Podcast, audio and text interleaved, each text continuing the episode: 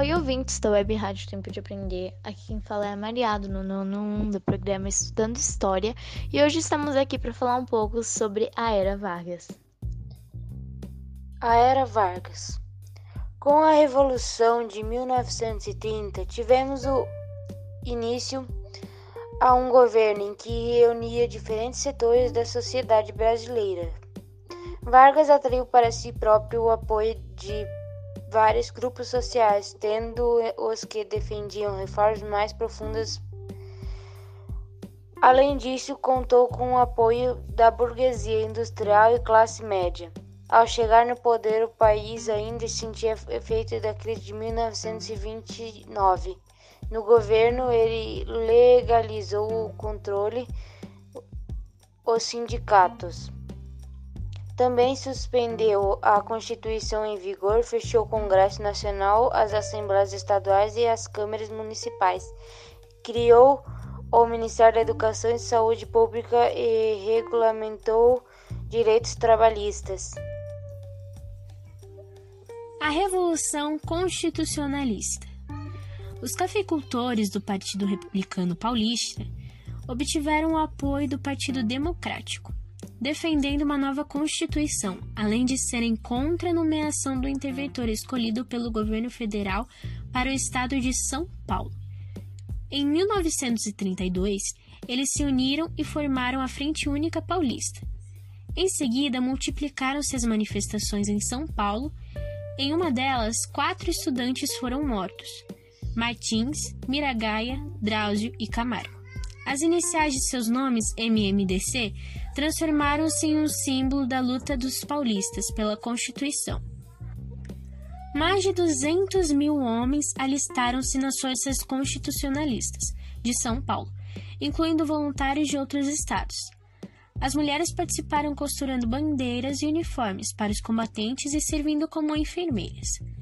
O governo federal, por sua vez, contou com a ajuda de batalhões de estados aliados impôs uma série de derrotas aos constitucionalistas, até sua rendição em setembro do mesmo ano. A Constituição de 1934. Encerrando o conflito, Vargas convocou eleições para maio de 1933, a fim de escolher, entre os parlamentares eleitos, aqueles que ficariam encarregados de elaborar uma nova Constituição. Nessas eleições, pela primeira vez na história brasileira, mulheres puderam votar e se candidatar. Os deputados eleitos formaram uma Assembleia Constituinte, que promulgou a nova Constituição de 1934. A nova carta tinha várias características. Sobre um regime constitucional, o governo de Getúlio Vargas não abandonou suas características centralizadoras. Na Europa, com o crescimento do totalitarismo, o presidente e seus ministros se aproximaram dos regimes fascistas de Mussolini na Itália e de Hitler na Alemanha. Em 1932, Plínio Salgado fundou a Ação Integralista Brasileira, que foi uma organização fascista apoiada por empresários, proprietários, entre outros. Os integrantes queriam um Estado integral e lutavam contra o comunismo. Eles tinham um lema: Deus, Pátria e Família os integralistas tinham uma organização inspirada nos partidos totalitários europeus. Vestiam um uniforme com camisa verde, possuíam símbolo e faziam saudações. Foi iniciada uma revolta militar com o objetivo de derrubar Getúlio Vargas e instaurar o comunismo no Brasil. A rebelião ocorreu no Rio Grande do Norte, Pernambuco e Rio de Janeiro. A revolta foi rapidamente derrotada pelo governo federal.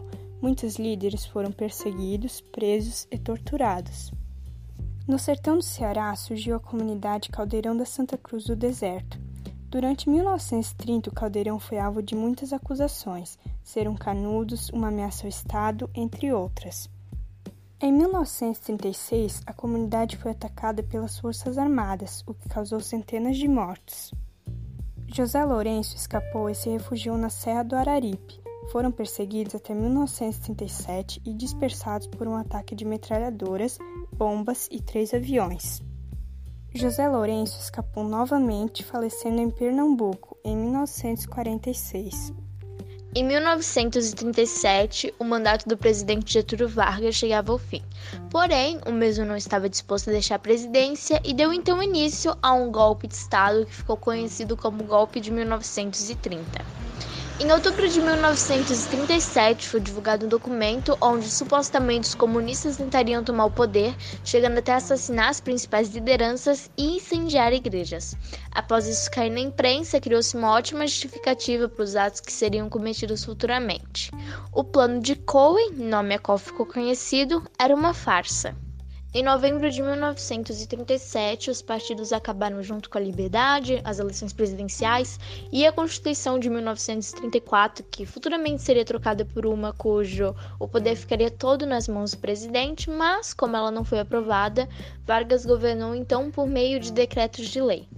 Além disso, foi criado o DIP, conhecido como Departamento de Imprensas e Propaganda, e ele era basicamente responsável pela censura dos meios de comunicação e também fazia propagandas partidárias, o que de certa forma favoreceu a imagem de Vargas e levou ele a ficar conhecido como o pai dos pobres. Em geral, a época ficou marcada pelo autoritarismo, censura e centralização de poder. Controle estatal da economia. Durante o Estado Novo, o governo manteve a valorização do café. O início da Segunda Guerra Mundial dificultou as importações dos produtos industrializados, o que exigiu a produção no Brasil. Com isso, foi criado novas fábricas e a ampliação das já existentes. Em 1938, foi criado o Conselho Nacional do Petróleo, com o objetivo de controlar a exploração e o fornecimento do produto. Direitos trabalhistas.